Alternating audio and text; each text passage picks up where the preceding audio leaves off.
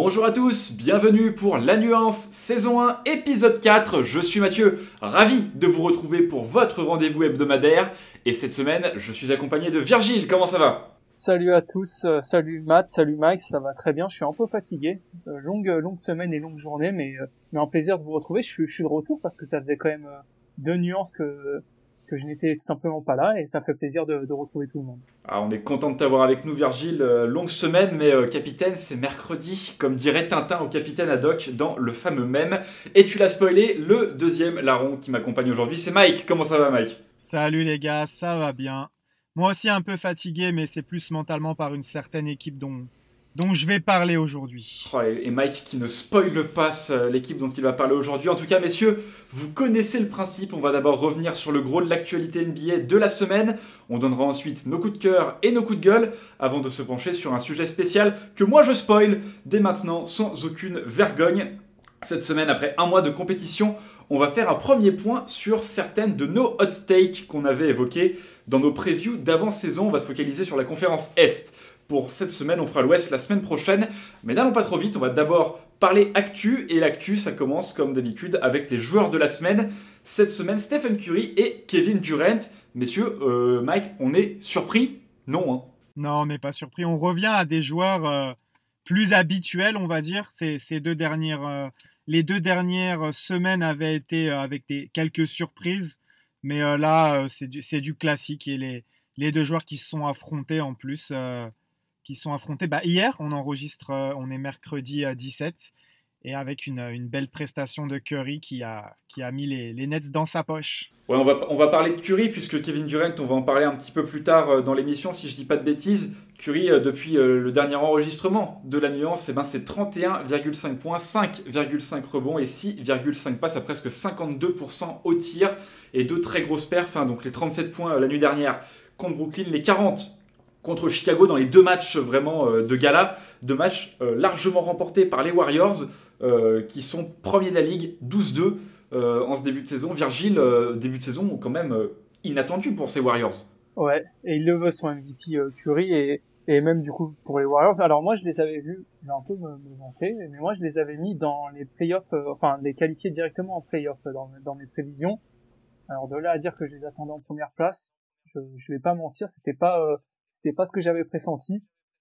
Mais en fait, euh, ouais, quand t'as un joueur comme Curry et que, que autour ça marche bien, bah c'est, incroyable. C'est en fait c'est un bonheur à regarder. C'est un, c'est un bonheur tout, tout, tous les matchs tout simplement. Et puis, puis Stephen Curry est franchement un joueur euh, all-time. Je pense qu'il n'y a même pas besoin ça d'en, d'en débattre. Sûrement le deuxième meilleur euh, meneur de toute l'histoire. Je pense que ça aussi ça va être c'est acté pour pour la plupart des gens. Et est-ce qu'il irait pas peut-être essayer de chercher Magic Johnson? En, tout cas, je pense que c'est clairement son objectif. Oh, je pense que euh, certains, euh, pour certains, si on demande, il l'a déjà dépassé. Après, euh, c'est un débat que, sur lequel moi, personnellement, je ne m'aventurerai pas. Mais, mais Mike, peut-être que toi, tu as un avis sur la question? Non, moi non plus, je ne vais pas m'aventurer là-dessus parce que j'ai un avis assez particulier sur, sur Stephen Curry. Je suis pas l'un des plus grands fans pour plein de raisons, mais je partirai pas sur ce débat. C'est pas c'est pas le pas le, sujet du jour. En tout cas, messieurs, donc Curry joueur de la semaine logiquement, euh, même si euh, il y a une défaite pour les Warriors cette semaine, leur deuxième défaite de la saison seulement contre les Hornets à Charlotte et les Hornets.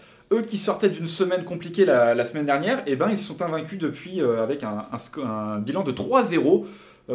ils sont une des trois équipes invaincues depuis le dernier épisode avec les Wizards et les Suns euh, Wizards qui tournent, euh, eux aussi grosse surprise, particulièrement bien, euh, Virgile. Ouais, et en plus, on va dire une encore plus grosse surprise quand on voit que Bradley Bill fait pas non plus une saison incroyable. Alors il fait une très bonne saison, mais il est entre guillemets que à 23 points pour celui qui était, je crois, à 30 points d'ailleurs la saison passée. C'est c'est vraiment là où on peut voir qu'il y a un, vrai talent collectif et que Wes Sunset Jr. bah simplement on a dit que c'était un coach défensif, il a l'air de d'être un très très très très très bon coach défensif. Et puis on a aussi un, un Montrezarel parce qu'on va parler un peu des joueurs euh, individuellement, mais Montrezarel qui est très fort et que je trouve d'ailleurs euh, meilleur offensivement. Alors peut-être que c'est simplement une illusion parce que l'équipe tourne très bien, euh, meilleur défensivement pardon. Mais je trouve je trouve qu'il s'est quand même assez amélioré là-dessus et Et les Wizards, ils sont tout simplement très bons et une grosse surprise et une surprise qui a l'air en plus de continuer. Ouais, puis pour corroborer sur Bill, non seulement, donc comme tu l'as dit, il, a, il marque moins, 23 points de moyenne cette saison contre 31 la saison dernière et même 30 celle d'avant, mais les pourcentages aussi. Hein. L'année dernière, 48,5%, et puis cette année, pour l'instant, il est qu'à 40% au tir et, euh, et 25% à 3 points, donc il n'a pas encore trouvé, euh, retrouvé son shoot. Euh, sauf au lancer franc où là il a le meilleur pourcentage de la ligue actuellement à 97,6%. Mais, euh, mais ouais, cette équipe des Wizards qui, euh, qui tourne vachement bien. Euh, avec la patte Wesson Jr., du coup le cinquième defensive rating de la ligue, et comme tu l'as dit, un Montrezarel qui, euh, qui est transfiguré. Et puis on va, on va, on va voir que aussi le groupe vit très bien. Euh, en témoigne cette déclaration, je sais pas si tu l'as vu Mike, de Spencer Dinwiddie sur les no-look pass de Kyle Kuzma. Ah, je l'ai pas vu passer celle-là. Euh, mais en tout cas, on peut rebondir sur Kyle Kuzma qui pour l'instant fait un, un, début de saison vraiment, euh, vraiment intéressant. Euh, on savait que le potentiel était là et pour l'instant, il est en train de, en train de le réaliser. Euh, moi, pour l'instant, je fais partie de. Je suis pas encore convaincu sur la longueur des Wizards. J'attends de voir. Euh, en tout cas, alors pour la, la déclaration de, Spencer Dinwiddie, c'est en conférence de presse, il, s'était amusé du fait que, que Kel Kuzma avait parfois tendance à, en fait faire une passe en regardant son, son coéquipier et, puis de tourner la tête après que son coéquipier ait attrapé la balle pour, pour donner l'illusion que c'était une no-look pass. Mais euh, voilà, du coup, Dinwiddie, c'était un, un, petit peu foutu de sa gueule en conférence de presse. On, voit qu'il que y, a, y a une bonne ambiance dans ce groupe qui, voilà, qui tourne bien, euh, qui est une des bonnes surprises de ce début de saison et, euh, qu'on espère voir continuer à, briller. Hein. On, leur souhaite. En tout cas, euh, pour les Suns, euh, voilà, les Suns continuent de tourner. Autre équipe euh, qui tourne très très bien. Et puis du côté des cancres de la semaine, alors on a les habituels Magic et Rockets qui sont respectivement en 0-3 et en 0-4, mais il y a une autre équipe en 0-3, ce sont les Sixers, Virgile. Ouais, bah les, Sixers, effectivement, compliqués. Après, ça, ça ça s'explique parce que déjà, tu joues sans Embiid sur les, sur les quatre matchs de la semaine. En plus, tu joues sans Tobias Harris sur deux des quatre matchs. Donc, tout de suite, c'est beaucoup plus compliqué quand, en plus, tu n'as pas Ben Simmons depuis le début de la saison. Donc, euh, c'est un, une accumulation de choses. J'ai noté aussi qu'il il faisait une rotation à 8 avec euh, notamment le huitième joueur qui était du coup Basset qui avait à chaque fois un temps de jeu ridicule qui était de, je crois, simplement quelques minutes. Donc, euh, ils étaient vraiment, euh, je pense, au bout du bout, euh, au bout du rouleau sur sur cette semaine avec euh, donc deux, deux, absents majeurs. Par contre, Tyrese Maxey qui fait des très bons matchs individuellement, que ça soit au niveau des chiffres aussi, mais même au niveau des pourcentages, parce que souvent, forcément, quand il n'y a pas les stars, un joueur va beaucoup shooter, va beaucoup prendre de tirs et du coup va faire des, des chiffres en quantité, mais pas forcément en qualité. Et au final, il est plutôt précis, il a plutôt des bons pourcentages, donc donc je pense que c'est ça lui permet aussi de montrer qu'il a qu'il a énormément de talent même si on savait déjà. Et puis j'ai noté aussi qu'au final le plus gros écart euh, lors de leur défaite c'était que 9 points face aux Bucks. Donc c'est une semaine mauvaise, mais je vais pas dire catastrophique parce qu'il y a beaucoup de facteurs qui l'expliquent. Alors, c'était 9 points face aux Bucks avant la nuit dernière où ils ont sombré hein, contre Utah, ils ont pris ils ont pris 35 points euh, dans, dans la bouche, défaite 120 à 85 euh, à Utah hein, pour, leur, pour ce qui est quand même leur cinquième défaite de suite. Euh, Mike, euh, ils, ont, ils ont une défaite contre les Raptors. Tu as peut-être regardé ce match, toi qui suis euh, Toronto de près. Qu'est-ce que tu as pensé de cette équipe des Sixers là sur, sur les derniers matchs? Eh bah, cette équipe des Sixers, elle a bien géré l'absence d'Embiid pendant un temps. Mais forcément, je pense que c'est logique qu'il y ait un contre-coup. En plus, ils ont eu un, calendrier assez, assez difficile. Ils étaient à Utah hier, si je dis pas de bêtises.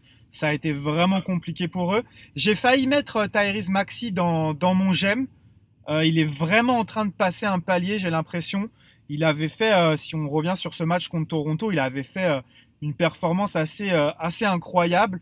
J'avais jamais vu, moi, personnellement, Fred Van Vliet aussi en difficulté en un contre un face à un meneur de jeu, par ses petits flotteurs, par sa, capacité en pénétration. Vraiment très, très intéressant. Mais je pense que c'est un contre-coup logique et il va falloir attendre le, le retour, si Tobias, Tobias Harris n'était pas là, le retour de Joel Embiid, ça va, ça va repartir. Je suis pas inquiet pour les, pour les Sixers. En attendant, ça fait quand même 5 défaites de suite pour Philadelphie qui sortait auparavant d'une série de 6 victoires. Donc, euh, donc voilà, ça, mais comme vous l'avez dit tous les deux, euh, les absences, le Covid et puis euh, toujours l'interminable saga Ben Simmons qu'on a vu à nouveau, ce, qui va perdre 2,6 millions de dollars pour être resté à l'écart de l'équipe lors du road trip actuellement en cours hein, depuis deux matchs pour cette équipe des Sixers. Donc ils sont déplacés à Indiana puis à Utah la nuit dernière, ou il y a deux nuits plutôt, c'était le 16. Donc, euh, donc voilà le, cas Ben Simmons qu'on espère, euh, qu'on espère être, euh, voir se régler un jour ou l'autre. Est-ce qu'on on approche d'une résolution ou va falloir encore patienter, messieurs? Je pense qu'il va falloir patienter encore. En fait, à partir du moment où il commence à perdre, comme tu l'as dit, là, plusieurs millions d'euros et tout, c'est en fait, je me dis qu'ils peuvent aller très loin et que Ben Simmons, il a pas l'air de vouloir euh, de vouloir lâcher l'affaire, les Sixers non plus. Donc euh, ça, en fait, ça peut être une saga interminable. Et puis demain, on peut peut-être avoir euh, une, équipe qui va lâcher ce qu'il faut pour pour choper Simmons, une équipe qui sera peut-être en difficulté, qui va qui fait un début de saison compliqué. Je, ça me vient pas tout de suite un exemple, mais Sacramento. pourquoi pas Comment? Sacramento. Ouais, et en plus Sacramento, j'ai pensé, j'hésitais à le dire, mais effectivement, voilà, est-ce que Sacramento va pas va pas se dire bon allez, on lâche on lâche Fox, allez, je, je sais pas, mais euh, ils vont, il y a peut-être une équipe qui voilà va, va appuyer sur le bouton rouge et déclencher le, euh, la, la, folie, la folie des trades cette saison avec avec euh, Simmons, mais c'est compliqué de, de, se projeter tant, la situation est rocambolesque. Ouais, le, le problème c'est que j'ai l'impression que les Sixers en demandent toujours trop et euh, pour l'instant je vois même pas s'ils accepteraient un deal avec avec les Kings en fait parce qu'ils veulent vraiment un All-Star confirmé en retour. Les Kings n'ont pas ça à leur donner, mais euh, c'est clair que vous avez raison. Au fur et à mesure que le temps passe, sa valeur va baisser et forcément, au bout d'un moment, je pense qu'ils seront soit obligés d'accepter euh, une offre de quelqu'un qui sera en dessous de leurs attentes, soit de, je ne sais même pas ce qu'ils peuvent faire d'autre en fait. Euh, est-ce que au bout d'un moment, ben Simon va, mais Ben, ben ne peut même pas revenir au final avec tout ce qui s'est passé. Je vois, je vois même pas, je vois même pas ce qui peut, ce qui peut se passer d'autre en fait. Je sais pas si Matt a une autre idée, mais la, la situation semble vraiment euh, va dans une impasse en fait si les Sixers n'acceptent pas des packages qui seront euh, en dessous de leurs attentes. Ah moi c'est ce que je dis depuis qu'on a commencé la nuance. À chaque fois qu'on en parle, hein, Daryl Morey en, demande trop. Euh, Daryl Morey est trop gourmand et je suis complètement d'accord avec toi. Je ne vois pas dans quel monde Ben Simmons remet un pied euh, au Wells Fargo Center avec un maillot de Philadelphie. J'imagine même pas l'accueil des fans de Philly, qu'on sait quand même que c'est, c'est des passionnés, hein. les, fans de Philly sont très vocaux. J'imagine même pas les, sifflets qu'ils pourraient, qu'ils recevoir. Euh, donc euh, voilà, je pense que qu'on va continuer encore encore quelques semaines à, devoir parler de Ben Simmons en disant est-ce qu'on va finir par voir le bout de cette affaire? Mais et puis comme tu l'as dit Virgile, je suis même pas sûr qu'ils, qu'ils acceptent un deal avec les Kings. Parce que j'ai l'impression que ce qu'il faut à ces Sixers, c'est plutôt un meneur gestionnaire. Et bon, bah, D'Aaron Fox, c'est pas vraiment le profil, euh, le profil attendu. Et j'ai l'impression que la meilleure option des, des, Sixers, qui était Malcolm Brogdon, bah Malcolm Brogdon, il a prolongé à Indiana, il peut pas être tradé cette saison. Donc, euh, donc leur meilleure chance, c'est un peu envolé. Et, euh, et, du coup, je pense que ça va être compliqué pour eux d'obtenir le deal qu'ils espèrent bah, depuis, depuis cet été. Euh, à moins que, et c'est peut-être, euh, et là je trouve une transition qui est quand même incroyable, à moins que Giannis ne débloque la situation, lui qui a eu une déclaration euh, qui, a, pu sembler bizarre, qu'il est peut-être pas autant que, certains médias l'ont fait croire, mais qui, était, a eu un grand portrait dans, dans GQ, puisqu'il a été élu athlète de l'année là-bas, et qui a laissé entendre que peut-être, mais finalement pas tant que ça, est-ce qu'il va quitter les Bucks ou non C'est une déclaration qui a enflammé Twitter, Virgile. Ouais, bah, c'est une déclaration, je pense, qui, à, juste titre, nous, fait, euh, nous fait tous, euh, tous réagir parce qu'on a vu Yanis euh, aller chercher sa bague, du coup, bah, l'an dernier. Et on se dit, en fait, où est-ce qu'il va s'arrêter? On, se dit même qu'il va continuer à, dans nos têtes, je pense que Yanis, enfin, moi, en tout cas, dans ma tête, Yanis, c'est un Bucks pendant encore très longtemps. Peut-être que parce que j'idéalise la chose, et du coup, c'est vrai que cette déclaration, moi, elle m'a, un peu surpris. Je vais pas mentir non plus, j'ai pas lu l'interview complète de Yanis. J'ai juste que les médias basket en ont, en ont retiré, mais du coup, ça m'a quand même un peu surpris venant, bah, justement, du personnage qui, en plus, je trouvais assez discret, qui a pas l'habitude de faire de grandes déclarations, notamment sur des départs ou sur, euh, sur des choses qui pourraient faire euh, remuer la presse. Il a toujours été, je trouve, assez droit euh, avec les Bucks et avec, enfin, avec, avec tout simplement, oui, avec les Bucks en, en général, donc ça m'a ça m'avait un peu surpris. Et puis personnellement, pour l'instant, j'ai pas envie de le voir autre part. J'ai bien envie de le voir euh, encore 3-4 ans, quitte à ce qu'il gagne un titre dans plusieurs années, à avoir une période euh, un peu compliquée ou quoi. Mais j'ai envie de le voir continuer avec les Bucks et écrire encore son histoire avec avec les Bucks. Ouais, je suis tout à fait d'accord avec toi. C'est c'est assez étonnant de de le voir déclarer ça. Moi, c'était typiquement le type de joueur que après sa, prolongation, je me disais bon, le gars, il veut vraiment rester, il veut vraiment rester à Milwaukee. Est-ce que le fait d'avoir gagné un titre, ça peut changer les choses? Ça, m'étonne quand même. Après, j'avoue que j'ai pas non plus regardé le contexte de, sa réponse. J'ai juste entendu rapidement ce qu'il avait dit, mais ouais, c'est assez étonnant. C'est vrai que c'est assez étonnant. Alors pour le coup, moi, je l'ai lu, en, diagonale, donc c'est un long, très long portrait de, GQ. Si vous parlez anglais, vous tapez Jenny Athlete of the Year GQ, vous la trouvez, elle est gratuite en entier. Euh, et donc la, citation, hein, parce que je l'ai copié-collé, euh, l'un des challenges, euh, c'était d'apporter un, titre ici, et nous l'avons fait, c'était dur, c'était très dur, mais on l'a fait. J'adore les challenges. alors quel est le prochain challenge? Alors le, prochain challenge, il sera peut-être pas à Milwaukee. moi et ma, et ma, famille avons choisi de rester dans cette ville qu'on aime et qui a pris soin de nous pour le moment. Mais dans deux ans, ça peut peut-être changer. Je suis totalement honnête avec vous. je suis toujours honnête. J'adore cette ville, j'adore cette communauté. Je veux aider autant que possible. Et donc après, c'est son agent qui a, qui a surenchéri. Il a dit Je pense pas que ça veut dire je pense à quitter les Bucks. Je pense qu'il se dit Ok, j'ai atteint le top. Quel est le prochain challenge? Le prochain challenge, c'est le refaire, euh, regagner le titre cette année. Mais, euh, mais quand tu penses à, d'une perspective basket, euh, s'il y arrive, quel est le prochain challenge? C'est un joueur qui adore les challenges et qui se dit peut-être que s'il réussit à apporter un deuxième titre de suite à, Milwaukee, euh, peut-être que euh, le prochain challenge qui le motivera sera pas au Bucks. Euh, donc voilà, ça s'est beaucoup enflammé, mais que les fans des Bucks se rassurent, je ne pense pas que, que Giannis soit dans un état d'esprit à partir. Mais bon, les Bucks sont quand même en 6-8 sur ce début de saison, messieurs. D'ailleurs, euh, Giannis était quand même dans le MVP Tracer. Ça, j'ai eu beaucoup de mal. D'ailleurs, on l'a tweeté euh, sur euh, sur le compte 50 nuances. Et c'est vrai que bah c'est pas un super début de saison pour les Bucks. Il y a beaucoup de matchs loupés, enfin beaucoup sur une quinzaine. Chris Middleton a loupé la moitié des matchs. Holiday c'est pareil. Donc ça peut encore une fois s'expliquer par par quelques absences, mais c'est pas un début de saison vraiment fameux. Même si Giannis, il est encore, si on parle individuellement, il est en 27, 27, 11, 6. C'est pas dégueu non plus. Mais euh, le bilan, le bilan collectif est vraiment, vraiment pas bon. Et c'est assez surprenant parce que quand on avait fait les previews, on parlait justement d'une équipe qui est dans la continuité de, de sa saison de, de champion, qui certes avait perdu PJ Tucker, qui est un élément important, mais il y avait eu du monde pour, euh, on va dire, euh, apporter d'autres choses, comme je pense à Rodney Wood, Grayson Allen, qui en saison régulière peuvent faire du bien et même pourquoi pas avoir plus en playoff, mais c'est un peu surprenant ce début de saison, vraiment en demi-teinte. Maintenant, pareil, euh, je m'alarme pas, ça va reprendre tranquillement.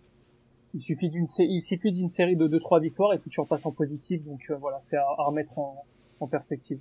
En perspective, pardon. Non, pas grand-chose à ajouter en vrai. Euh, Virgile a tout dit. Des problèmes de blessure. On pouvait s'attendre à une meilleure dynamique par rapport au titre. ça montre encore que ils ont un coach qui a du mal à s'adapter quand il n'a pas tous ces joueurs disponibles. Voilà, j'en dirai pas plus. Euh, Virgile a tout dit pour moi. Eh ben, écoutez, messieurs, euh, on va, on va clore ce, passage d'actualité. On aurait pu parler vite fait, euh, on peut les mentionner, de Chicago, toujours aussi fort, hein, malgré les absences donc, de Patrick Williams qui va manquer toute la saison, et puis Nikola Vucevic qui est absent depuis quelques matchs. La semaine dernière, on a eu Kate Cunningham qui a gagné le, entre guillemets, le duel des rookies avec Jalen Green. On a appris également la blessure d'Evan Mobley qui est out, des Cavs, qui va être out pour 2 à 4 semaines avec une blessure, une blessure au coude, si je dis pas de bêtises. Mais, euh, mais on va enchaîner et on va faire nos j'aime et nos j'aime pas. Virgile, je te propose de commencer, celui que tu veux. Ouais, bah je vais commencer du coup avec euh, avec KD parce qu'on a on l'a évoqué qu'il avait eu le titre de jour de la semaine, mais moi c'est plus un un j'aime sur euh, pas forcément la semaine de KD, mais sur sur sur KD en général parce que c'est quelqu'un qui moi qui m'avait beaucoup énervé forcément. Je pense beaucoup de monde d'ailleurs à l'époque. on va pas on va pas refaire l'histoire, mais quand il quitte OKC pour rejoindre les Warriors, voilà toute cette histoire-là, le Snake, tout ça, tout ça, mais on en a presque oublié tellement euh, les gens avaient détesté son choix sportivement, quel, euh, quel joueur il était, et franchement, c'est, enfin, c'est vraiment impressionnant, ça, ça paraît pas grand chose à dire, comme ça, c'est pas, euh, c'est pas, je prends pas énormément de risques en le disant, mais, enfin, il est incroyable, tout simplement, c'est, monstrueux, et, il faut savoir souligner aussi, il faut savoir profiter, on a parlé de Thury, on, pendant des années on parle de LeBron James, mais il faut savoir profiter de ces joueurs-là et, de, de, reconnaître tout simplement le, le talent pur quand euh, quand on le voit en face de nous et et KD c'est ça il a 57% quand même euh, au shoot cette saison 42% à 3 points troisième à l'est dans une équipe des Nets où c'est pas tout rose où il y a le problème Irving pareil on va, va pas faire la liste de tous les problèmes de tous les problèmes de la NBA mais où il n'y a pas Irving où Arden fait un début de saison. Ça va mieux ces derniers temps je trouve mais fait un début de saison quand même en, demi-teinte Arden et KD il est tout simplement incroyable, il porte son équipe comme toujours et c'est simplement monstrueux en fait. Ouais, je vais rebondir sur ce que tu disais par rapport euh, au fait de son transfert aux Warriors. Et en fait, je suis en train de me rendre compte de quelque chose euh, en le suivant de plus près ces derniers temps dans les interviews et tout ça. En fait, ce gars, c'est quelqu'un qui kiffe le basket. Mais il aime vraiment trop le basket en fait. Et je pense que son choix de, revenir de rejoindre les Warriors, c'était tout simplement pour être euh, dans un système de jeu où en fait il pourrait en fait, il pourrait kiffer, en fait. C'est juste ça. Et gagner le titre, bien sûr. Mais euh, je pense que c'est vraiment ça. Et je vais pas être long du tout. Euh, il est juste exceptionnel. C'est euh, du jamais vu offensivement. Et franchement, si tu aimes le basket, tu ne peux que, que apprécier, apprécier KD. Il n'y a, pas, a pas plus à dire en vrai. C'est juste exceptionnel. Ah bah moi, moi je, vais, je vais finir là-dessus, je vais dire les termes. Hein. Si, euh, si je dois aujourd'hui choisir un joueur euh, dans les dix dernières secondes à qui donner le ballon pour gagner un match, je pense que je choisis Kevin Durant hein, et j'hésite pas bien longtemps. Euh, malgré la pléthore de joueurs hyper clutch qu'on a dans la ligue, le mec est juste trop fort. Hein. Il est passé à, un bout d'orteil d'éliminer les Bucks en demi-finale de conférence l'an passé. et vraiment, pour avoir vu les derniers matchs, le mec est un extraterrestre. Euh, il est trop trop fort. Euh, il a encore fait, il a sorti une performance incroyable il y a, une semaine euh, à Orlando, 11 sur 12 au tir en, en 29 minutes, le jour où le, lendemain d'une déclat de Steve Nash qui dit on veut pas trop surcharger Kevin Durant, il a dit ok, bah 11 sur 12, hein, je, vais, je vais vous régaler. voilà, le, le, mec est trop fort et, profitons Profitons parce que c'était pas gagné, lui qui revient quand même euh, d'une grosse blessure au, au, tendon d'Achille qu'il avait forcé à manquer toute une saison, euh, il y a deux ans maintenant. Mais, euh, mais voilà, le, mec est juste trop fort et, c'est une des, des, grandes raisons pour lesquelles les Nets sont considérés comme des favoris au titre. Et eh ben écoute, Virgile, tu as donné ton j'aime. Je propose que Mike t'enchaîne sur ton j'aime pas, on va essayer d'alterner. Ouais, c'est ce que j'allais faire. Je vais, je vais évacuer tout ça. Euh, je voulais pas parler des Raptors dans nos, euh, dans nos podcasts parce que je le fais déjà assez en dehors. Mais là, ils m'ont obligé à le faire. Euh, les Raptors restent sur euh, une victoire et cinq défaites sur les six derniers matchs. Et pendant ce temps-là, ils sont devenus la pire défense de toute la NBA. Sur ces six matchs, c'est des chiffres catastrophiques.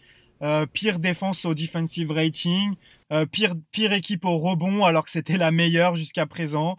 Euh, équipe qui encaisse le plus, euh, le meilleur pourcentage euh, dans les corner trees. Bon, c'était déjà un problème dans cette équipe, mais on sait que c'est un choix tactique, mais là, ça devient catastrophique.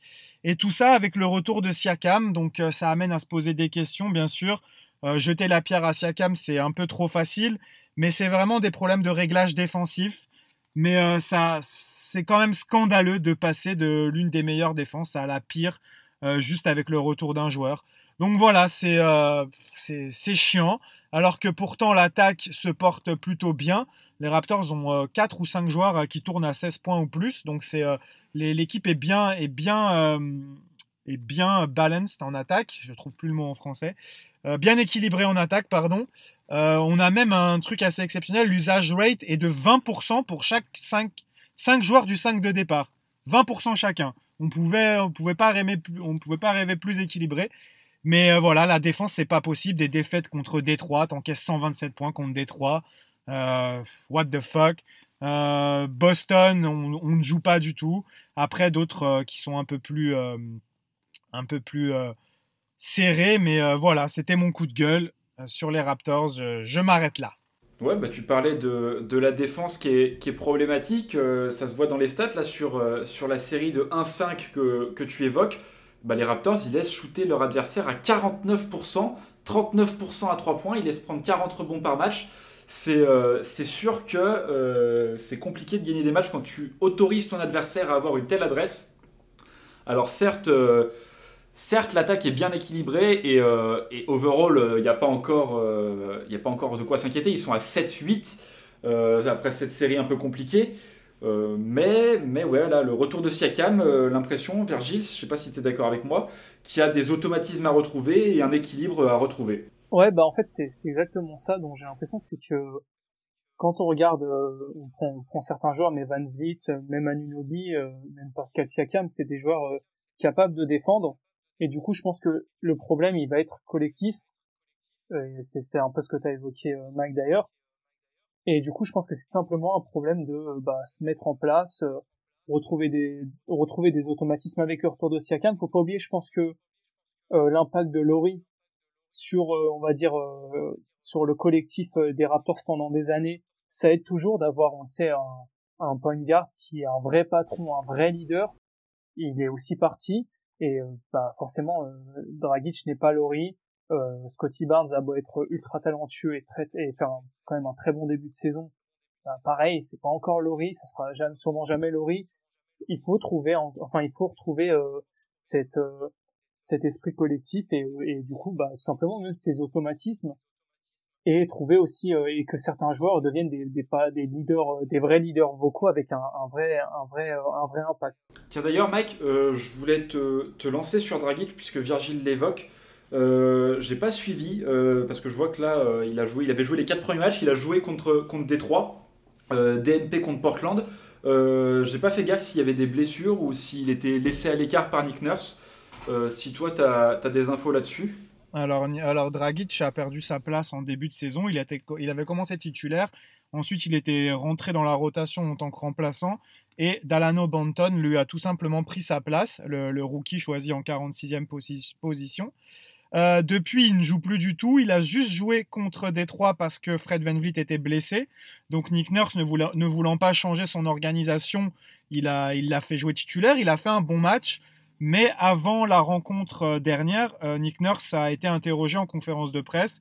On lui a demandé est-ce qu'il voit une place pour Dragic en sortie de banc. Il a tout simplement dit non.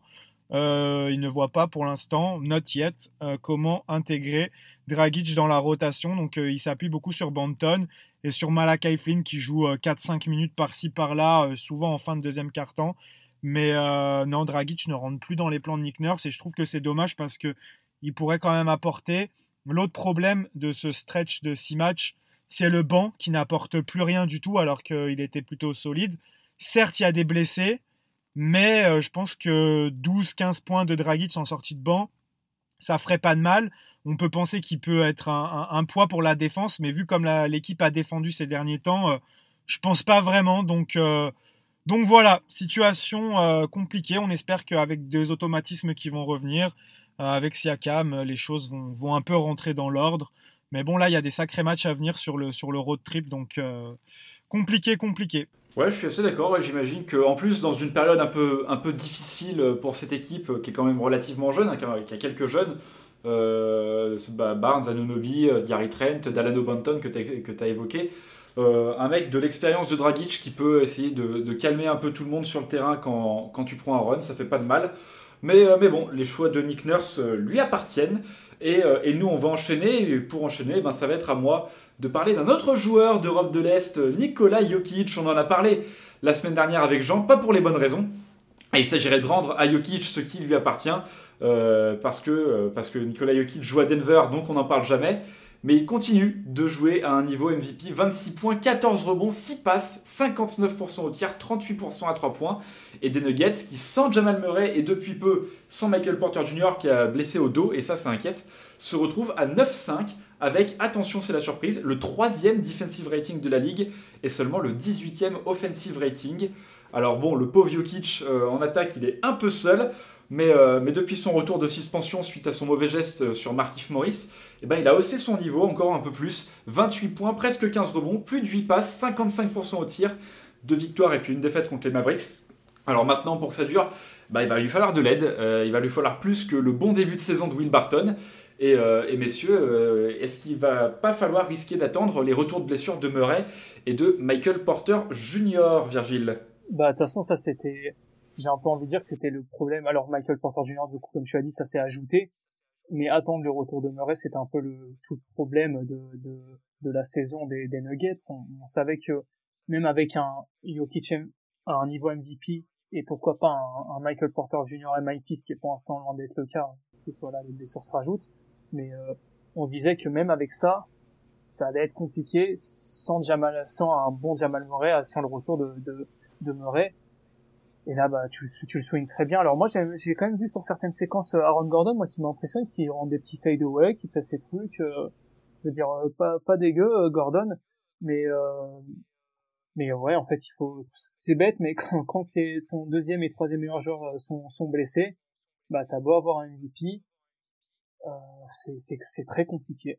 qui est encourageant, c'est que malgré les absences, en fait, défensivement, c'est c'est fort et euh, ça, c'est tout à l'honneur de Jokic, qui a souvent été euh, considéré comme un, exceptionnel joueur offensif et plutôt un défenseur moyen. Et le fait qu'il puisse, euh, puisse afficher cette défense-là, je pense que c'est très encourageant.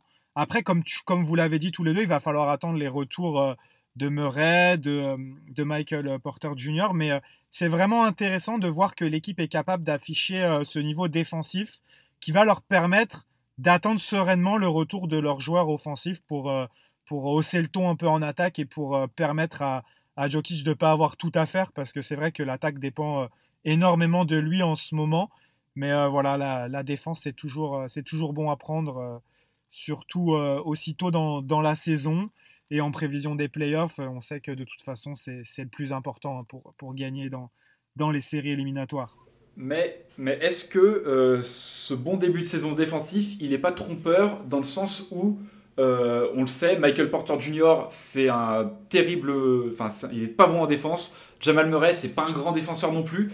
Est-ce que justement le fait que les deux soient pas là, qu'ils aient pas leur grosse minute habituelle, ça permet pas euh, bah, de responsabiliser Aaron Gordon, qui est plutôt un bon défenseur, et d'avoir des joueurs qui sont habituellement sur le banc et qui jouent moins euh, de les avoir responsabilisés et du coup d'avoir euh, ce defensive rating un peu trompeur et qui, qui serait amené à, chuter au retour de, Murray et de Porter Junior, Virgile. Bah ouais, ça de toute façon c'est le risque en fait, c'est que quand quand ton équipe, euh, encore une fois, c'est quand il y a deux stars qui manquent, ton équipe joue différemment parce que c'est c'est logique quand deux joueurs ne sont pas là, on peut on peut pas s'appuyer dessus.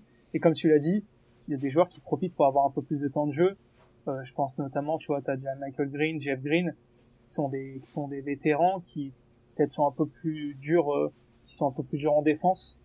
Et effectivement, euh, t'as des mecs aussi qui en veulent plus, qui sont forcément peut-être être des meilleurs défenseurs. Quand tu vas leur donner 15 minutes, ils vont avoir un peu plus la dalle, ils vont, ils vont faire des efforts que peut-être un Michael Porter Jr., sachant qu'il n'y a pas Jamal Murray de la saison, il va, enfin, Michael Porter Jr., je veux dire, cette saison, il va pas non plus, il est pas non plus poussé à s'améliorer de fou. C'est assez surprenant d'ailleurs, mais en fait, il a moins la pression de se dire, bah, sinon je vais finir troisième option. Mais de toute façon, Jamal Murray n'est pas là. Donc il, a, il a moins de pression, je trouve, Porter Junior. En l'occurrence, bon là, malheureusement, comme, comme tu, il est blessé, donc il va, il va, il va pas avoir trop de pression, le pauvre. Mais euh, forcément, ça, ça change énormément de choses. Mais d'un autre côté, bah, on, on va pas se plaindre côté Nuggets de bien tourner quand les stars ne sont pas là. Et je pense que pour une star, et même pour un joueur absent, se réintégrer dans une rotation, vaut mieux que ça soit une rotation qui gagne, qui a des certitudes, même si c'est pas des certitudes qui correspondent forcément à ton style de jeu, vaut mieux arriver dans une équipe qui, tourne bien plutôt qu'une équipe qui est en galère, euh, depuis 10 matchs. Oui, euh, oui et non, parce que on l'a vu, Siakam, euh, son retour est pas couronné de succès pour le moment. ça peut voilà, ça peut aider la, réintégration. On le verra d'ailleurs pour Clay Thompson hein, aux Warriors quand il reviendra. Euh, mais ça peut aussi, sur une équipe qui va mal, donner un coup de fouet. Donc euh, ça restera à voir quand, quand Murray et Michael Porter Jr. reviendront. Virgile, on va rester avec toi. Et ton. Ouais, bah écoute, on va encore parler des Raptors. Alors cette fois-ci, on va pas parler des Raptors sur le, terrain, mais en fait, en plus, un truc qui franchement m'a beaucoup énervé, c'est la NBA qui avait, euh, qui mis une amende à Van Vliet. Alors, recontextualisant un peu, euh, Van Vliet, donc euh, lors d'une victoire euh, le 11 novembre, pas justement aux Sixers, s'est pris 15 000 euros d'amende pour avoir fait la célébration. alors, je sais pas si c'est un nom, mais en gros la Big Balls célébration de, de, de, je crois Sam Cassell en plus, enfin rendu célèbre par Sam Cassell, et il s'est pris 15 000 balles d'amende. Et franchement, enfin, je trouve ça vraiment catastrophique. parce que du coup il s'est pris. Alors la raison c'était geste obscène. On va pas dire que c'est le geste le plus classe du monde, mais j'ai un peu envie de dire que bon, célèbre, fait pas des doigts d'honneur au public, enfin il fait rien non plus de, dramatique. Et moi ça ça m'énerve énormément de voir toujours ce, truc un peu soft de euh, limite t'as plus le droit de, chambrer euh, alors que c'est un peu l'essence le trash talk c'est un peu euh, un peu ce qui aussi rend, rend le, basket célèbre à travers le monde.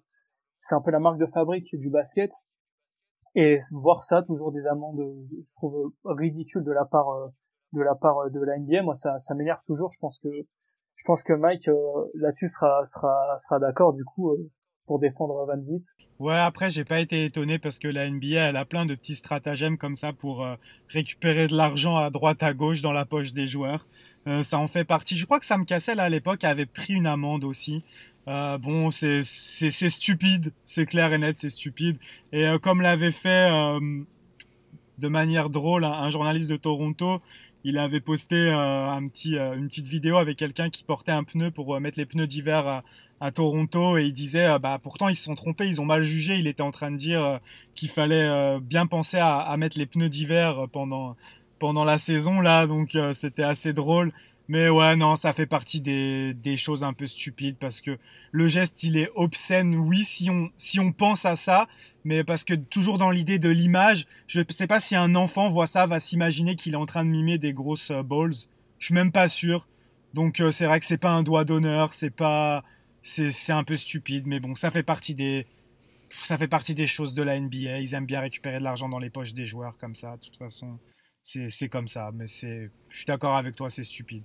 Est-ce qu'on peut dire que du coup, euh, cette histoire de danse, ça vous a cassé les couilles? J'ai hésité à la faire. J'ai hésité à, à, dire que cette histoire me cassait les couilles. J'ai pas osé. J'ai pas osé. J'avais peur que j'avais peur qu'on me mette une amende, mais mais oui, c'est vrai. Parole obscène de la part de Virgile. Eh bien écoutez, moi j'ai mis les deux pieds dans le plat, là j'ai plongé la tête la première dedans, et puis euh, j'ai pas grand chose à rajouter. Hein. Euh, c'est pas. Il y en a eu qui l'ont fait entre, entre Sam Cassell et, euh, et, Fred Van Vliet, ils ont tous pris une amende. Rien de, rien de surprenant, c'est pas. Voilà, c'est la NBA qui, qui veut pas qui veut pas prendre de risques sur l'image et qui met des amendes pour, pour pas grand chose, mais, mais c'est comme ça. On va enchaîner. Mike, euh, je te sens un peu plus jovial. Là, tu t'es, euh, as pu te vider de toute ta haine contre les Raptors. Tu as pu te vider de toute ta haine contre la NBA sur Fred Van Vliet. Je te sens prêt à nous donner ton j'aime. Bah, je vais parler des Raptors bis, puisqu'ils essayent de récupérer tous les joueurs des Raptors. Je vais parler des Clippers. Même si en ce moment, Kawhi n'est pas là et, euh, et Serge Ibaka est parti dominer la, G-League. ce qui m'a étonné d'ailleurs un petit peu. non, les, Clippers qui, restent sur, qui sont sur une belle série, on les avait peut-être un peu euh, sous-estimés en, début de saison dans les prévisions. Je sais plus ce qu'avait dit, euh, ce que vous aviez dit. Moi, je les avais quand même mis quatrième ou cinquième, je crois. Euh, j'avais vraiment confiance, confiance en l'effectif malgré l'absence de Kawhi. Et, et Paul George confirme qu'il est capable de, porter cette équipe quand cette équipe en a besoin. J'aime beaucoup leur small line-up avec Nicolas Batum en pivot ça fonctionne très bien. Euh, et puis ils en ont besoin de toute façon parce que Zubac, c'est pas vraiment trop ça. Et on voit qu'en en fait, ils surfent un peu sur euh, ce qu'ils avaient fait face au Jazz la saison dernière en playoff et euh, ils continuent là-dessus. Et visiblement, ça marche très bien. Donc, bonne surprise.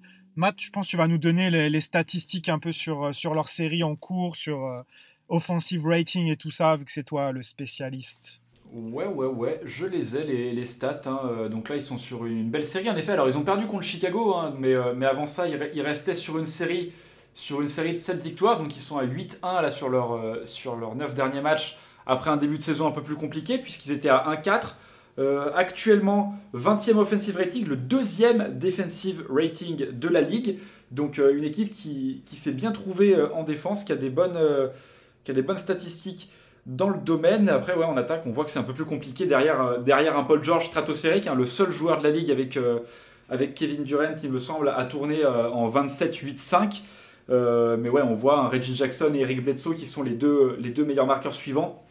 shoot respectivement à 39 et 40%. Ça fait pas rêver. On a Luke Kennard qui fait, qui fait un bon petit début de saison, 10 points de moyenne en sortie de banc. Terence Mann qui lui aussi sort du banc tourne également à 10 points de moyenne, donc ça fait deux, deux, petits, deux petits scoreurs en sortie de banc qui leur font pas de mal. Mais ouais, c'est surtout défensivement qui, qui, font la différence. Et, et ça se voit hein, sur, sur le, leur série, là, sur les 9 derniers matchs. 42% au tir et 31% à 3 points. Ce sont les statistiques au tir des adversaires. Ça défend mieux que les Raptors, quoi. Ouais, carrément. Après, je dis ça comme ça au pur hasard. Hein. C'est vraiment. pur hasard, ouais. non, mais en tout cas, euh, si on peut, parce que Mike, du coup, tu, tu nous avais un peu, tu, tu nous avais demandé euh, ce qu'on ce qu'on avait prévu euh, en début de saison pour pour les Clippers. Moi, je dois dire que je me suis un peu trompé en faisant mes previews. Je me suis dit, en regardant l'effectif, en voyant Kawhi Leonard absent, je me suis dit, ça peut mal se passer. Alors, je les voyais quand même aller en play-in, mais je les voyais pas aussi bien débuter. Paul George, il fait une saison de MVP. Enfin, très clairement, pour, pour l'instant, alors peut-être que le, quoi que aussi, même le, même le bilan est un très bon bilan. Et en plus, on aurait pu se dire, heureusement qu'ils sont trouvés défensivement d'ailleurs, parce que, en plus, tu as l'absence de Marcus Morris, qui vient se rajouter à celle de, de Kawhi Leonard. Donc, euh, c'est, c'est vrai qu'il continue typiquement sur la lancée, comme tu l'as dit, euh, des playoffs avec le small line-up. T'en as pas parlé, je crois, mais Batum aussi. Très très bonne saison de Nicolas Batum, mais de toute façon ça depuis les Clippers, euh, c'est pas c'est pas c'est pas vraiment une surprise. Et bah du coup moi ils me font ils font ils me donnent euh, clairement tort parce que je les imaginais pas aussi haut. Et puis en plus quand tu commences en 4-1, je me souviens que quand je voyais quand je les voyais perdre les, les cinq premiers matchs, je me suis dit que ça allait très mal se passer pour eux et et au final, c'est une équipe qui, s'est vite redressée et qui, devient très dangereuse. Ouais, puis avec un, puis avec un, un, injury report qui fait quand même pas plaisir. Hein. Donc en plus de Kawhi Leonard et Sergi Ibaka, euh, il y a Keon Johnson qui rate des matchs, Marcus Morris en a parlé, Justice Winslow également qui est out, euh, Terence Mann euh, qui est out aussi, qui a été out pour le, match précédent là, contre, les, contre les Spurs. Marcus Morris et puis les rookies Jason Preston et Keon Johnson. ce qui a permis un autre rookie de sortir un petit peu du chapeau contre les Spurs lors de leur dernier match, c'est Brandon Boston Jr., qui était euh, un rookie un peu hype euh, à son entrée en NCA, qui a complètement chuté euh, dans, les prévisions au point, au point de sortir en 51e de la draft 2021, et qui a fait un bon petit match là, 19 minutes, 13 points à 4 sur 7 au tir pour lui contre les Spurs. Donc, donc voilà, belle surprise sur ce match, à, confirmer évidemment. Mais, mais, cette équipe des Clippers, que moi également j'avais euh, j'avais 4 ou 5, je sais plus exactement euh, ce que j'ai mis, je crois que je les ai mis 5 euh, dans, mon, dans mes previews à l'ouest. Mais, mais, bonne petite équipe des Clippers qui, qui reste sur une bonne série en termes de résultats et portée par un très très grand Paul George. Allez, moi je vais finir avec, avec une dose de sel, ma dose de sel hebdomadaire. ben, ça va être la semaine des Grizzlies. Alors c'est pas une équipe dont on parle énormément, c'est pas une équipe sur laquelle j'avais nécessairement envie de tirer, mais bon, il faut dire, euh, semaine, euh, semaine pas terrible, 1-3, avec deux défaites pas nécessairement honteuses hein, contre Charlotte et contre Phoenix, deux équipes en forme euh, cette semaine. Par contre, perdre contre les Pélicans, contre ces Pélicans-là, qui sont dégueulasses depuis le début de la saison, non, je suis désolé, c'est juste non. alors oui, tu t'es rattrapé parce que tu as tabassé Houston juste après, mais, mais justement, cette équipe de Memphis, eh ben, elle va jouer les Clippers. Euh, elle va jouer le Jazz dans, ce sont deux de ses trois prochains matchs. Et euh, il va falloir retrouver un semblant de défense parce qu'ils ont le 29e defensive rating de la ligue. Et, euh, les Grizzlies, bah, ils sont inquiétants en défense. Et là où au début de saison, l'attaque permettait de compenser parce qu'ils étaient une excellente attaque, bah, ils sont tombés 14e offensive rating pour le moment. Et du coup, bah, ton attaque ne compense plus ta défense dégueulasse. tu as un net rating donc, qui est de moins 3,6 et tu as un bilan qui est à 7,7. Euh, donc, euh, donc voilà, s'il vous plaît, messieurs Memphis, la défense. S'il vous plaît, monsieur Jaren Jackson, recommencez à jouer au basket, ça ferait plaisir parce que on était hyper hypé par votre duo avec, euh, avec Jamorant. et, puis, et puis en attendant, on va espérer que, que, le retour de Dylan Brooks, qui est en bonne forme sur ses trois premiers matchs, 20 points, 4 bons, 3 passes, et ben on va espérer que ce retour leur fasse du bien parce que, parce que cette équipe de Memphis a terriblement besoin de défendre, messieurs. Ouais, tu l'as bien dit c'est typiquement le genre d'équipe qui démarre très fort en attaque en début de saison. Ça me fait penser un peu à ce qu'ont fait les Knicks aussi. Euh, démarrage en trombe en attaque, mais qui cache euh, des faiblesses défensives. Euh, tu as bien résumé la situation. Va falloir espérer que Dylan Brooks apporte ce, surplus en défense. C'était un peu lui le, gros défenseur la saison dernière. Donc on a besoin de lui en, en défense. Jaren Jackson va falloir se bouger aussi. Euh, je sais pas si c'est non plus ses qualités premières, la défense. C'est peut-être ça qui est problématique aussi. Et puis voilà, tu l'as dit, un calendrier là qui s'annonce qui s'annonce corsé. Il va falloir justement relever la tête. Parfois, quand tu as des oppositions un peu plus fortes, et eh ben c'est là que tu, que tu retrouves plus de motivation, que tu, que tu serres ta défense, parce que forcément, gagner contre Houston, c'est, plutôt simple. Mais là, il va falloir euh, montrer ce qu'ils avaient montré, par exemple, face aux Warriors. On se rappelle que c'est la seule équipe qui avait battu les Warriors avant, euh, avant dernièrement, là, la dernière défaite des, des Warriors. Mais euh, ouais, tu as, bien résumé la situation. Il va falloir défendre du côté de Memphis. Ouais, bah moi personnellement pas grand chose à, rajouter, vous avez déjà tout évoqué. Et juste, euh, je sais pas pourquoi, mais j'ai pensé à lui, mais Brandon Clark, il a, euh, il a complètement, c'est un joueur que je me souviens il y a deux ans, qui m'avait euh, vraiment pas mal hypé, il avait une grosse grosse période, et il disparaît des radars, Brandon Clark, voilà, je, sais pas, j'ai juste d'y penser, pour, pour lui, ça me fait un peu de la peine parce que je me sens que je l'avais vraiment bien aimé, et je suis en train de regarder ses stats et c'est c'est de plus en plus de plus en plus dans les ténèbres Brandon Clark. Et ouais va falloir va falloir retrouver retrouver ça mais je pense que c'est une équipe aussi de défi. Tu parlais de capitaliser sur la victoire des, des face aux Warriors cette saison. Je pense que c'est une équipe qui l'a déjà montré par le passé. Jamorant aussi Dylan Brooks aussi quand on voit ces playoffs de la, de la saison dernière qui sont d'un très très haut niveau. Dylan Brooks je crois qu'il tourne à 25 points quelque chose comme ça. Euh, ça peut ça peut ça peut vite euh, cliquer. Et quand ça clique euh, un, un Jamorant en forme on l'a vu sur son début de saison et un Dion Brooks qui revient bien ça peut ça peut vite des deux côtés du terrain pour redonner de, l'allant à cette équipe de, des Ouais, ben ouais, Brandon Clark, je suis d'accord, moi j'aimais beaucoup, hein. je l'avais découvert à l'époque en NCA à Gonzaga, il joue avec Rui Hachimura notamment, qui, est, qui, est, au Wizards maintenant, enfin qui est pas revenu encore, mais qui joue aux Wizards.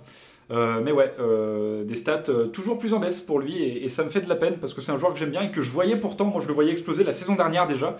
il sortait d'une saison rookie en 12 points 6 rebonds. Je pensais qu'il allait exploser et, il prend un peu la trajectoire inverse. mais ouais, cette équipe des Grizzlies, ben, pas grand chose de plus à dire si ce n'est la défense, s'il vous plaît, messieurs. Euh, la perte de Grayson Allen, on peut le dire aussi à l'intersaison. Grayson Allen, euh, pas forcément euh, un très bon défenseur, ou même si ça reste un défenseur très correct, mais un mec un petit peu vicieux. Un mec qui n'hésite pas, pas trop à, mettre un petit taquet de temps en temps et qui était un peu. qui faisait du bien dans la mentalité, je pense, à cette équipe. Mais même si, voilà, j'attends beaucoup du retour de Dylan Brooks. Je pense que Steph Curry au play-in se souvient encore de, de l'odeur du maillot de Dylan Brooks tellement il l'avait étouffé ce soir-là. Mais, euh, mais ouais, les Grizzlies, pour, euh, pour finir là, le, mois de, le mois de novembre, ils ont les Clippers, ensuite ils vont aux, Timberwolves, ils vont au Jazz, et ils auront ensuite à domicile les Raptors, les Hawks et les Kings. Donc euh, ça reste un calendrier pas cadeau, mais pas non plus incroyablement compliqué. Faudra, faudra assurer, faudra garder le rythme dans une conférence Ouest qui, comme chaque année, est extrêmement relevée. Allez messieurs, on va enchaîner sur euh, le dossier de la semaine et on va parler de nos hot takes. Là, si vous aviez suivi les, euh, les six previews de division qu'on a fait juste avant le début de la saison régulière, eh bien, vous savez que nous étions mouillés, nous avions donné euh, des hot takes pour chaque équipe de la ligue et on va euh, se remémorer quelques-unes d'entre elles, certaines où on est complètement à côté, certaines où on est plutôt pas mal pour le moment. Et je commence messieurs, euh, je rappelle, en début de saison, j'ai mis les Bulls et les Hornets 11e et 12e. Ah, pour le coup, bah euh, compliqué, compliqué cette, cette prévision là quand même. Hein. Après, encore une fois, moi, je crois que les Hornets, pareil, je les avais pas mis, j'étais plutôt d'accord avec toi dans mes souvenirs euh, sur, sur le cas des Hornets. Je me souviens qu'on avait eu cette discussion à propos des Bulls où j'étais beaucoup plus, euh, beaucoup plus optimiste. Euh, je suis encore un peu en doute sur les Hornets qui sont qu'en, qu'en 8-7. Voilà, les Bulls, ils sont, sont, pour placer un peu les Bulls, sont en 10-4, donc il y a déjà un peu plus de, d'écart, on va dire, entre les victoires et les, les win et les lose. Maintenant, c'est vrai que bon, les Bulls, ça a l'air quand même de, de, continuer à bien marcher. Les Hornets, je pense qu'ils vont, ils sont encore dans le, hmm, ils sont pas, ils sont pas très loin de, de la douzième place, par exemple, hein, qui est occupée par les Hawks. Et euh, la onzième, c'est Milwaukee, et la dixième, c'est les Raptors. Donc, euh, je pense pas qu'ils soient à l'abri les Hornets. Hmm. De, mais de mémoire, personne n'a mis les Hornets en play, en play-in. Ouais, moi c'est pareil, je les avais vus, euh, je les avais vus très bas. Je continue à penser que de toute façon, Atlanta et Milwaukee ne sont pas à leur place. Donc ils vont, ils vont forcément remonter et ça me fait peur pour euh, à la fois les Hornets mais les Raptors aussi qui euh, pour l'instant euh, sont dans ces places-là aussi. et par rapport aux Bulls, je pense qu'on c'est ceux qui, moi aussi, je les, je les voyais beaucoup plus bas que ça. Et pour l'instant, c'est ceux qui apportent plus de certitude parce que défensivement, c'est vraiment intéressant. Malgré les absences, on, a, on a Lavigne et, euh, qui font une saison exceptionnelle en attaque. Ils portent cette attaque sans que le jeu collectif soit vraiment exceptionnel. Hein. Moi, les, les matchs des Bulls, euh, c'est vraiment exploit individuel sur exploit individuel. C'est du drive and kick de la part de Lavigne et de, et de DeRozan, mais ça reste très efficace. Et surtout, c'est les, comme je l'ai dit, c'est les, satisfactions en défense. C'est on a, on, a, on a beaucoup de certitudes pour l'instant. À voir si ça va se poursuivre. Hein. On sait qu'une saison, c'est longue. Mais je pense que les Bulls sont bien partis pour euh, nous faire tous mentir, clairement. Et, d'ailleurs, euh, moi, alors du coup, vu qu'on est sur les Bulls, euh, dans ma prévision, j'avais mis en take que les Bulls allaient avoir des All-Stars. Donc je pense qu'on peut déjà les dire. La Vagne et des Rosanne, est-ce que vous êtes... Ah, pour l'instant, ils sont bien. Pour l'instant, ils sont, ils sont bien partis, en tout cas, pour, pour l'avoir, cette sélection All-Star. Les deux méritent largement, au vu de leur début de saison. Les deux tournent à, à plus de 25 points de moyenne. Donc, euh, donc oui, pour l'instant, pour l'instant, ce serait, ce serait logique et mérité. Euh, si les sélections All-Star devraient arriver maintenant, ils, le seraient sans aucun doute. Moi, pareil, hein, pour les Bulls, alors oui, pour le moment, je suis à côté de la plaque parce qu'ils sont en 10-4 et que moi, je les avais mis 11e. Mais, euh, mais j'oublie pas que la rotation intérieure, pour le moment, bon, sans Vucevic, bah, comment dire, c'est Tony Bradley, quoi. C'est pas. on aime bien Tony Bradley, mais c'est léger. Et, puis, il n'y a, pas trop, trop de, y a, pas trop, trop de rotation intérieure. Là, tu vois, ça fait 14 matchs. Mais quand ça va commencer à faire 40-50 matchs, j'attends de voir, tu vois. je, je garde ça dans un coin de la tête. Mais, euh, mais ouais, pour l'instant, voilà, les Bulls me font mentir. Les Bulls font sans doute mentir beaucoup de monde. Et, euh, félicitations à eux pour ça. Ah oui, bah de toute façon, faut, faut rien leur retirer, euh, faut rien leur retirer, même si ça fait que 15 matchs. Encore une fois, la saison, comme tu l'as dit, mec, elle est très longue. Mais en attendant, il y a beaucoup d'équipes qui sont, on a parlé des Bucks, des, Hawks, il y a beaucoup d'équipes qui aimeraient bien être en distance. C'est sûr. Euh, Mike, euh, est-ce que toi, tu as une, as une autre take qui, où tu étais à côté ou où tu étais bien au contraire? Ah, Pour enchaîner sur les Hawks, là, belle passe décisive de Virgile. Les Hawks que je voyais être dans la continu, continuité parfaite des playoffs de l'année dernière. En plus, ils n'ont pas eu trop trop de blessés, si je dis pas de bêtises. L'effectif a plutôt été au complet et bah, le début de saison est, vraiment compliqué. Je crois qu'il y a Capella qui, revenait de blessure en revanche, il me semble, si je ne dis pas de bêtises. Et Capella a du mal à, retrouver son, niveau. Et on sait que c'est lui l'encre de cette défense. Et pour l'instant, bah, défensivement, on ne retrouve pas les Hawks de l'année dernière. Et c'est vraiment, vraiment ça le problème. Avec euh, Young aussi, il me semble qu'il y a un début de saison compliqué en attaque. Mais euh, ouais, voilà, les Hawks me font mentir pour l'instant. Et moi, hot take sur les Hawks, c'était par rapport à Cam Reddish, si je dis pas de, bêtises, de bêtises. J'avais dit qu'il pourrait, pourquoi pas, devenir titulaire en courte saison. Ses performances sont pas mal, mais pour l'instant, je suis pas très certain que ce sera le cas. Donc, euh, pour l'instant, je suis un, suis un peu planté sur les Hawks. Ouais, ouais, ouais, pour l'instant, pas de, titularisation pour Cam Reddish sur les, sur les 15 matchs qu'il a joué. Et pourtant, DeAndre Hunter euh, manque, euh, manque des matchs, lui, euh, de son côté. Il, a, un petit bobo à, soigner. moi aussi, j'avais une note take Hawks où je suis pas terrible. C'est John Collins que je voyais All-Star. Alors, il fait un bon début de saison. Hein. il tourne à 17 points, 8 rebonds de moyenne.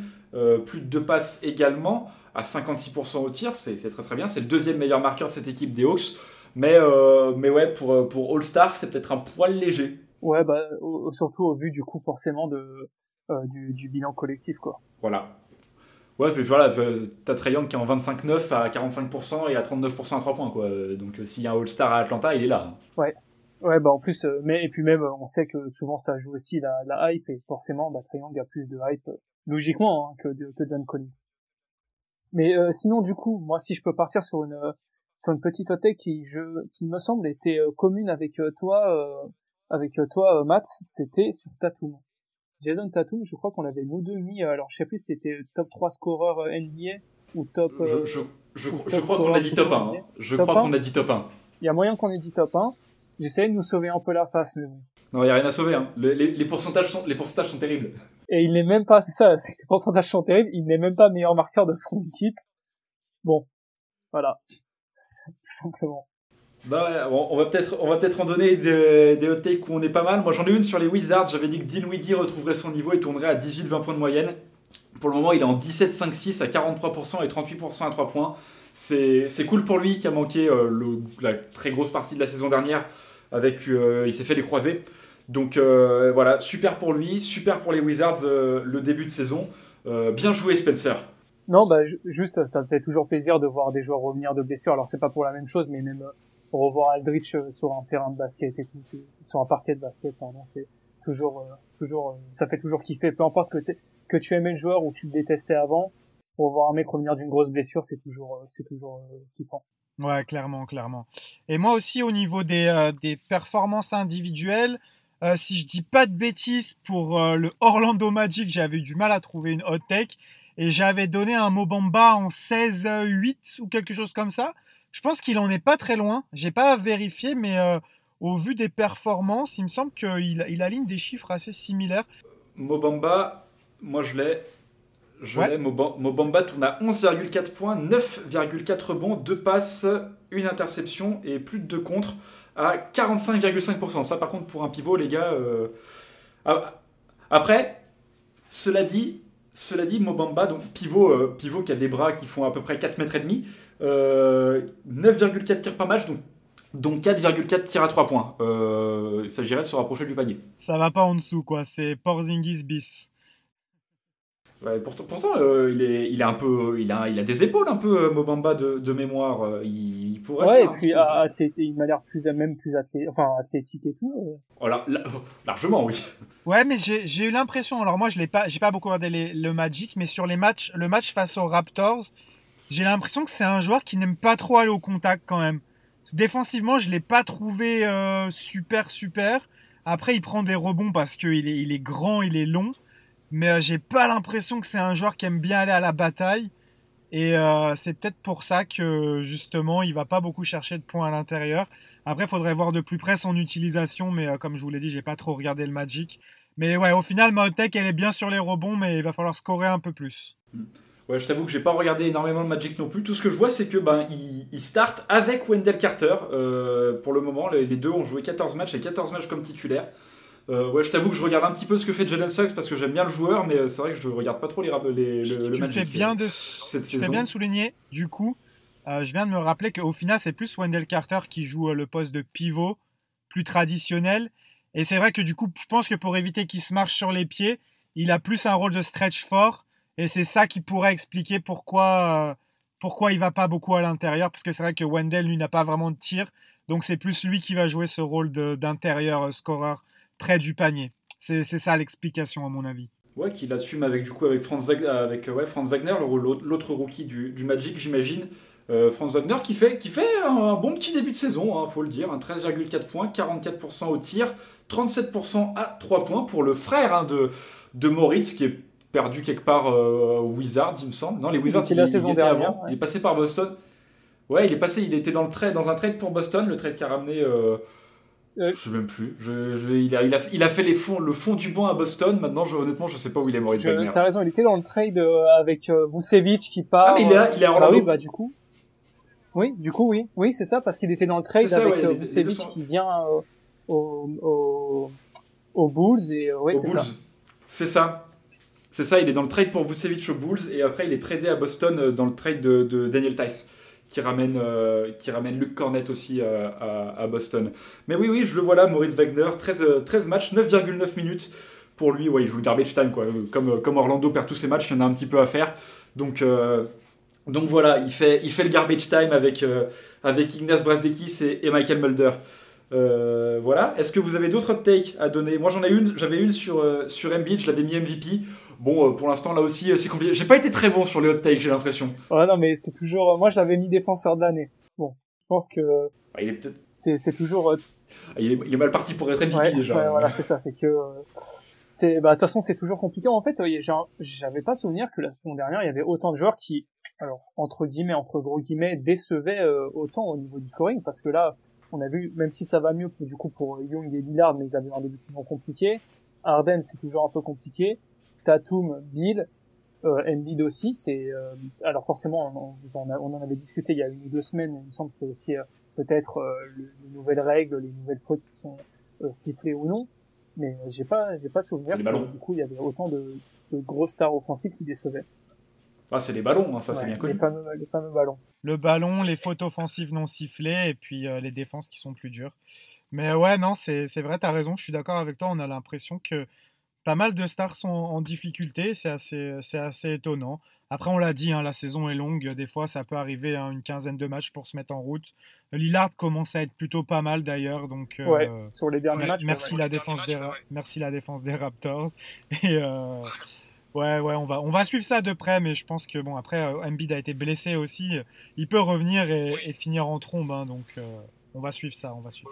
Ouais, voilà blessé, Covid, euh, pas de ben, atmosphère dégueulasse parce que Ben Simmons euh, et tout ça. Donc euh, l'atmosphère médiatique autour des Sixers doit pas être top à vivre à vivre de l'intérieur. Donc il a il a des excuses.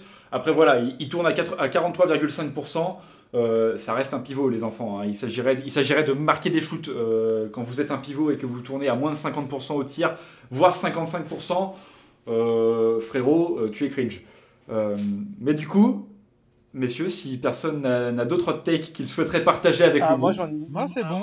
Moi, j'en ai une dernière et j'aimerais bien justement la dire vite parce que j'ai un peu peur avec tout ce qui se passe euh, côté Cavs qu'elle parte. C'est que moi, j'avais dit que les Cavs allaient être à plus de 30 victoires et d'ailleurs, euh, même si au final, dans les prédictions, je les avais placés un peu bas, quand on avait fait les, les prévus en podcast, j'avais été plutôt dithyrambique avec eux. Alors, j'étais pas en train de dire qu'ils allaient finir premier de l'Est, mais euh, moi, je trouvais qu'il y avait quelque chose. Et du coup, j'avais dit plus de 30 victoires et ils sont déjà au tiers en fait. Enfin, ils sont à 9 victoires, pour l'instant ils sont en 9-6. Et alors pourquoi je dis que ça peut aller très vite, c'est qu'en fait euh, Sexton il est euh, out pour très longtemps. Euh, Mobley on l'a vu c'est 2 à 4 semaines, alors que Mobley défensivement c'était vraiment très très très très bon Mobley. Et on a vu du coup aussi j'ai vu que Kevin Love, Jarrett Allen et Mark Cannon aussi ils étaient en day to day. De toute façon on sait que Kevin Love ça fait plusieurs plusieurs saisons que voilà, ils jouent pas mal de matchs. Enfin, du coup, voilà, euh, qu'ils en, qu'ils en profitent, euh, les, les Cavs, ça va peut-être pas durer très longtemps euh, d'être aussi bien classés. Je me souviens que la saison dernière, ils étaient en 8-8, ils avaient aussi bien démarré et au final, ils s'étaient un peu, un peu écroulés. Je leur souhaite pas ça parce que voilà, il y a des, il y a des, il y a des, on, voit des trucs cool en, début de saison côté Cavs, en plus avec un effectif un peu, un peu, un peu surprenant, je trouve, voilà. mais mais voilà, du coup, euh, c'était c'était ça. Je suis plutôt content d'avoir prévu le bon début de saison des, des Cavs, mais j'espère que ça va continuer pour eux. Alors, tu fais bien de le mentionner, parce que en fait, euh, j'ai ouvert la page pour voir le calendrier à venir des Cavs, et, euh, et comment dire Nets à l'extérieur, Warriors, Nets, Suns, Magic, Mavericks, Heat, Wizards, Jazz, Bucks, Bulls. Sans Sexton, sans Mobley. C'est ça, c'est que en plus, bah, il va falloir un, un Ricky Rubio à 30 points par match, comme il, a, il en a déjà fait un à 30 à 36, je crois, peut-être. 37 même, il a, il a, fait, il a fait son record en carrière il y a pas longtemps, bah, en effet. Bah, attends, j'ai même vérifié, tu sais quoi, mais, euh, mais ouais, voilà, bah, écoute, Ricky Rubio, il a, il a tout simplement qu'à faire plus de matchs à, à, à, à 37 points, c'était 37 points, d'ailleurs, le dernier match qu'il a fait euh, à, euh, face à Boston, bah, le 15, il a fait un match à 28 points, donc il a l'air de comprendre que, que son équipe va avoir besoin de lui, donc, euh, donc écoute, il a plus qu'à faire ça mm. contre. Va, va falloir également que, ouais, que Darius Garland se transforme en prime Deron Williams, euh, 22-10 tous les soirs. par contre, faut qu'il fasse gaffe à pas euh. se transformer en Deron Williams, euh, son passage au Cavs, notamment en finale. C'était un peu plus compliqué pour Deron. Ou à, ou Deron Williams 2021, hashtag euh, combat de boxe contre Frank Gore. Parce que pourquoi pas finalement. Ouais, enfin, Garland dans un combat de boxe, je donne pas cher de sa peau. Ouais. Ah, c'est bah, poids plume, c'est poids plume. Poids plume, ouais. Poids plume ou coq, ou je sais pas les, les catégories. Je connais pas grand chose en boxe, hein, je vais pas vous le cacher. Allez, eh ben on est trois. Eh ben merci beaucoup, messieurs, d'avoir été avec moi. Bah, merci, c'était c'était très sympa cette petite euh, ce petit podcast. Eh ben merci, et puis euh, on se donne rendez-vous euh, la semaine prochaine.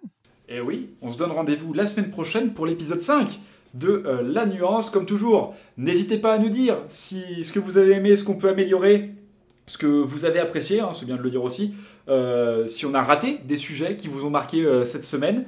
Euh, on peut se retrouver très vite, hein, on va se retrouver sur des prochains podcasts, on va se retrouver en space sur Twitter, on va se retrouver sur YouTube. D'ici là, portez-vous bien. Merci d'avoir été avec nous pour cette grosse heure quand même de, de podcast et ce quatrième épisode de La Nuance. Et à la prochaine, ciao